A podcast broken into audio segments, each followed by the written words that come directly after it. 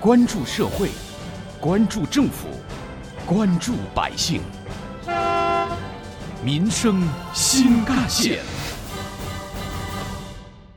听众朋友们，早上好，欢迎收听今天的《民生新干线》，我是子文。相关的专题调研显示，二零一九年实体书店的业绩继续呈现负增长，而疫情让这种情况变得更加的严峻。疫情来袭，让本就受到线上书店冲击的实体书店更加艰难。随着复工复产的推进，书店纷纷恢复了营业。可是，过去几个月遭受的经济损失，恐怕很难在短时间之内进行挽回。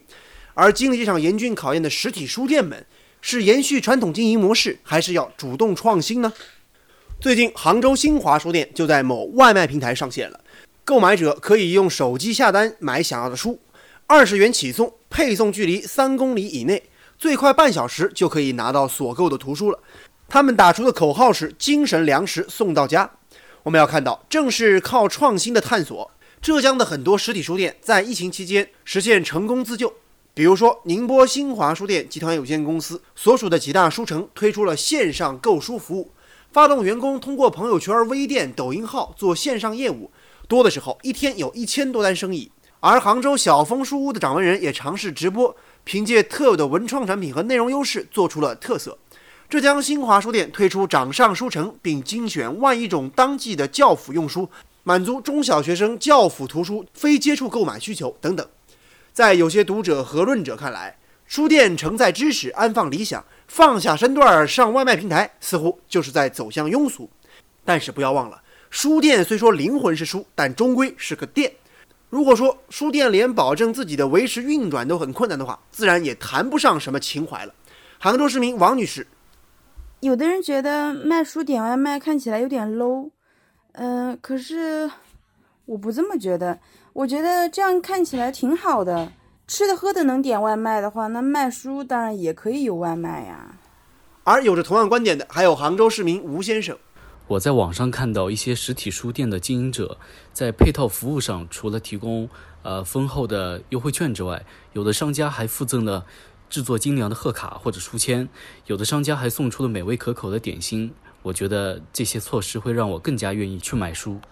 有关我们今天关注的内容，人民网也曾发表评论文章：实体书店也送图书外卖。文章指出，消费者选择外卖图书，看重的应当是书本的质量是否过硬、图书的种类、更新换代是否及时等因素。因此，一些城市推出自助图书馆、微型图书屋等智能书屋，大多只是昙花一现。究其原因，主要在于图书的更新频率还是太低了，读者渐渐地失去了兴趣。这对于转战线上的实体书店也提出了同样的问题：如何长期保持对消费者的吸引力呢？还需要在图书资源的精细化管理上多加研究，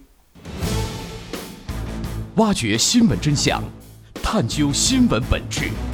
民生新干线。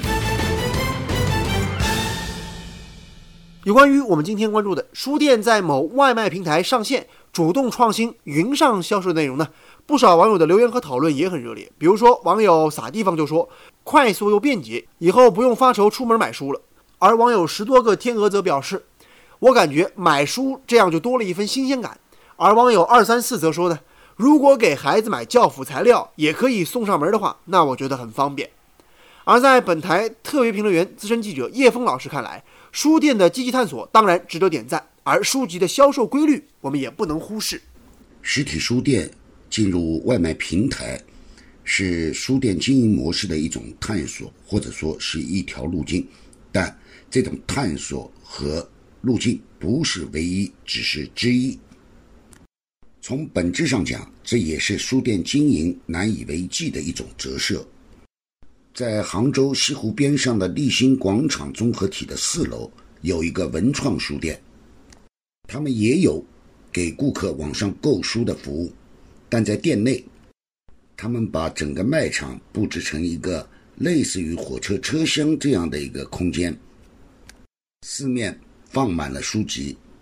配以柔和温馨的灯光。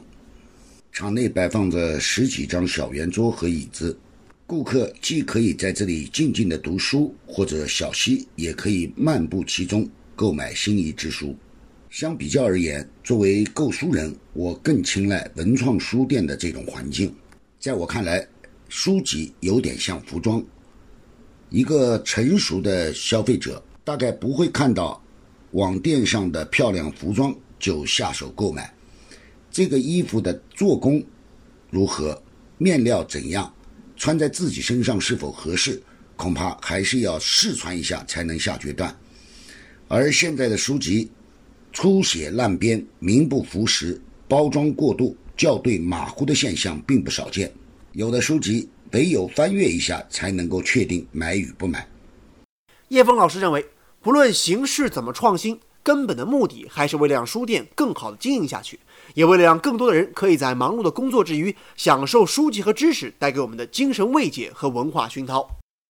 去书店买书的过程也是一种生活方式。上个世纪八九十年代，书店里顾客摩肩接踵的这种场景，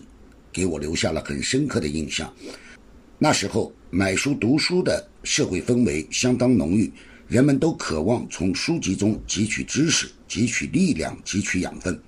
而现在的书店，不说是门可罗雀，至少也是惨淡经营。我们不能把这归咎于社会环境的变化和更替，本质上是人们的学习态度和学习目的有了变化。但无论如何，书籍作为人类的精神食粮，这个本性并没有改变。我想要使得实体书店从惨淡经营的现状中走出来，首先要改变我们急功近利的读书态度，使阅读真正的成为一种社会氛围，成为每一个人的生活内容和他的习惯。当然，作为精神食粮，也不能让种粮卖粮的人赔本赚吆喝。从政府的层面上来讲，也要给予实体书店有一定的政策扶持。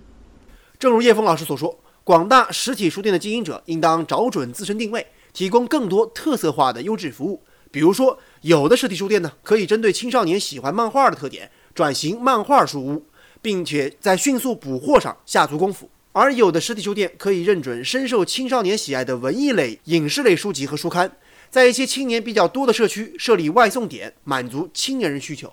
还有的店可以根据时下人们偏好的数字化阅读习惯，积极转型，为用户提供更多的优质的数字化图书。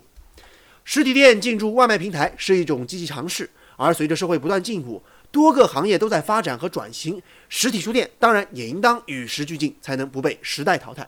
一味守旧，抗风险能力当然只会越来越弱，而主动创新至少会多一种生存发展的可能性。实体书店要想更好的走向未来，满足人们更多的精神文化需求，必须延续发扬敢于探索的创新精神，这样实体书店才会拥有更加独特的魅力和价值。在这里，我们也不妨呼吁社会公众，给实体书店更多的探索和掌声。好，感谢您收听今天的民生新干线，我是子文，下期节目我们再见。